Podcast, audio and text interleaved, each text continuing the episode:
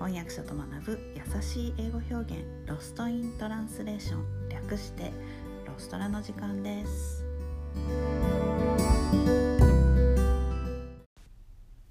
はい。今日のレッスンは意外と知らないミートと C の違いについてちょっと解説したいと思います、えー、ミートも C も、えー、日本語にすると合うという意味になります。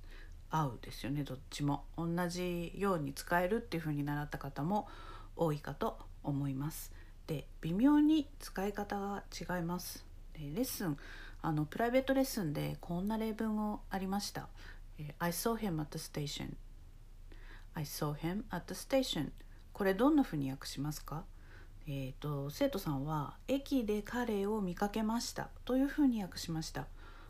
なんですがえー、もちろん間違いじゃないです。駅で彼を見かけました。もう一つ意味があります。駅で彼に会いました。I saw him at the station 駅で彼に会いました。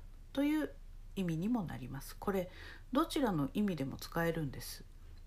でどっちの意味かっていうのは文脈から判断します。はい。でこの時「メット」は使えないんです。でなんでかっていうと meet は初めて会った時に使う表現なんだ表現だからなんですね。I met him at the station っていう文章では、えー、彼と出会ったのはその駅だった。彼と出会初めて出会ったのはその駅での出来事だったっていう意味になるんですよ。なので全然ニュアンスが違いますよね。で、えー、これは挨拶の時にもあの表現でもあの影響を受けてまして「えー、初めまして」は「Nice to meet you」「Nice to meet you」ここで「meet」になります。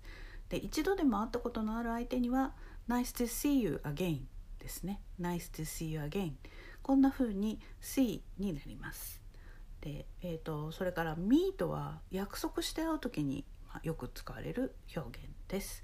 Let's meet at the station 駅で会おうよ。こんな風に使います。でこの時 see は使いません。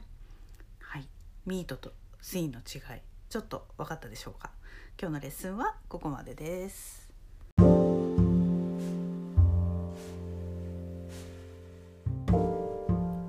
このポッドキャストのショーノートへのリンクは「毎週水曜日に配信しているメルマガでお知らせしています、えー、もっと詳しい情報を知りたい。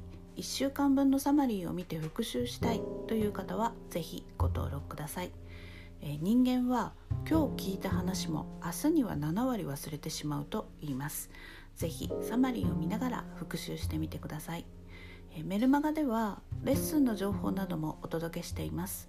私から直接レッスンを受けたい英語学習のことを相談したいという方もぜひどうぞ概要欄にリンクを貼っておきます Alright, thanks for listening.